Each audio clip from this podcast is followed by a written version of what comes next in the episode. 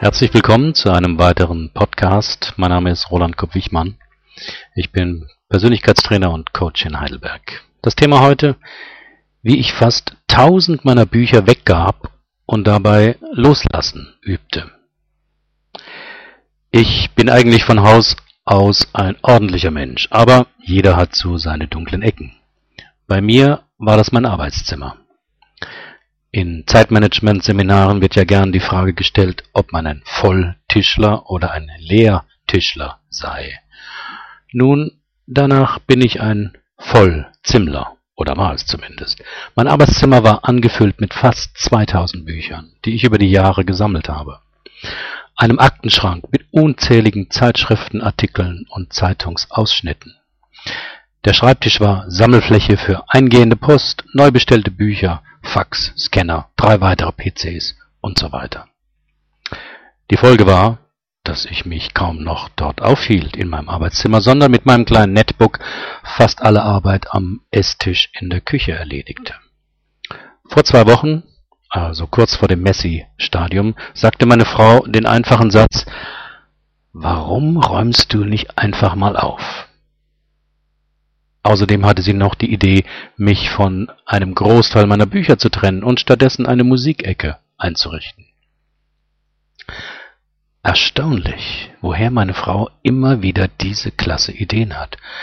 Und da sich, nach Erkenntnissen des Paarforschers John Gottman, die Qualität einer Ehe danach bemessen lässt, wie sehr der Mann auf Vorschläge seiner Frau eingeht, nahm ich ihre Frage mit dem Aufräumen nicht als Vorwurf oder als Einmischung in meine inneren Angelegenheiten, sondern als Frage und als Vorschlag.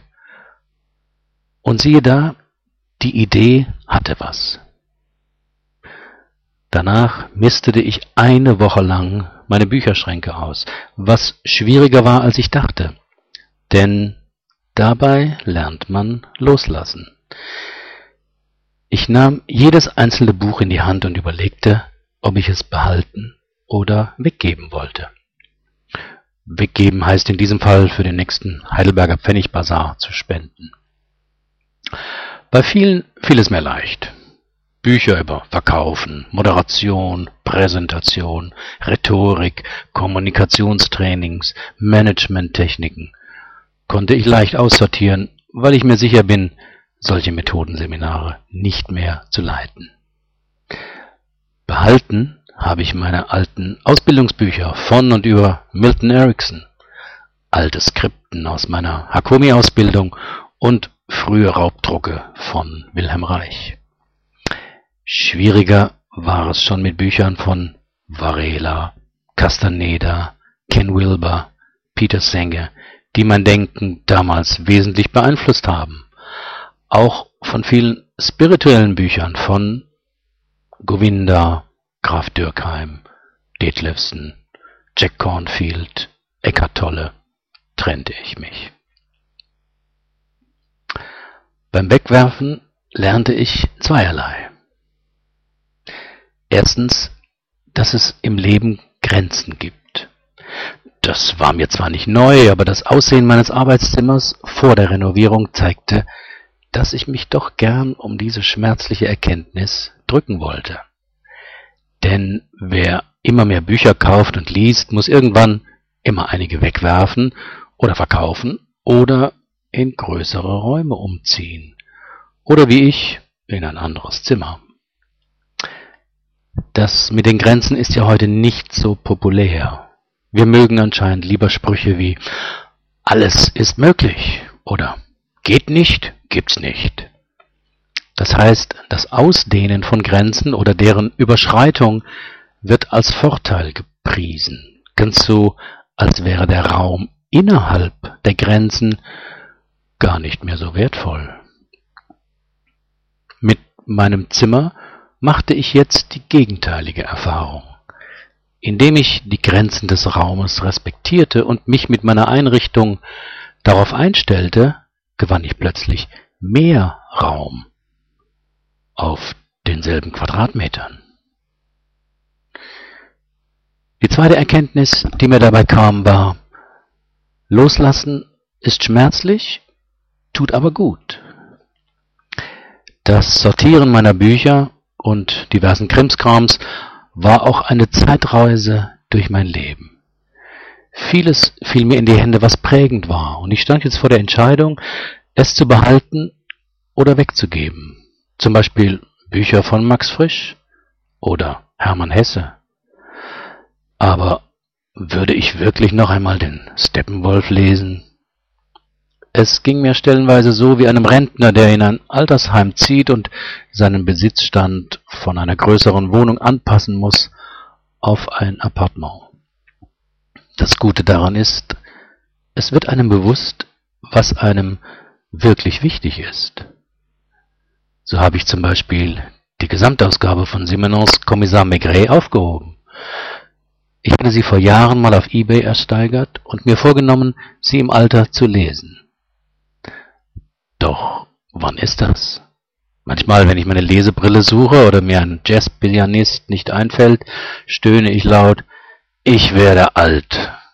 Worauf meine Frau darauf nur trocken antwortet, hoffentlich. Nochmal zum Loslassen. In meinen buddhistischen Lehrjahren erwähnte Ole Nydal mal in einem Vortrag, dass die jungen tibetischen Mönche um sich auf das Sterben schon im Leben vorzubereiten, auf Friedhöfen meditieren. Konsequent, wie ich damals war, setzte ich das einmal auf dem Heidelberger Bergfriedhof um. Kurz vor 19 Uhr ging ich auf den Friedhof, ließ mich einschließen und suchte mir eine Bank aus. Zum Glück war ich warm angezogen, denn eine Nacht im Freien im November kann lang und kalt sein. Am Anfang erschreckten mich die vielen ungewohnten Geräusche der tierischen Friedhofsbewohner. Dann nach Mitternacht wurde es sehr still. Es war eine eigenartige Erfahrung, der einzige Lebende unter Tausenden von Toten zu sein, die alle ihr Leben schon hinter sich hatten. Einerseits bedrückend die Erkenntnis, auch einmal hier zu landen, andererseits auch beruhigend, dass es unser aller Schicksalsende ist, dass es für niemanden eine Ausnahme gibt, egal was jemand im Leben gemacht oder erreicht hat, dass niemand etwas mitnehmen kann und dass jeder nur zurückblicken kann auf sein Leben.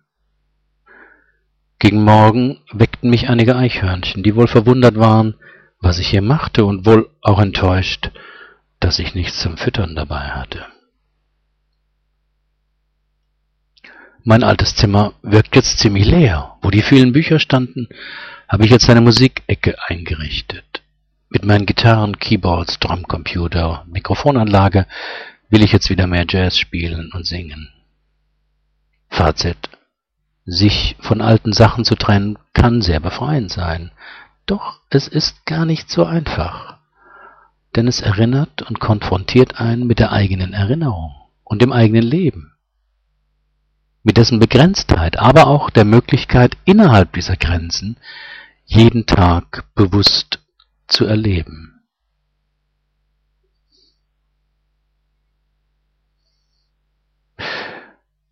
Misten Sie auch manchmal aus?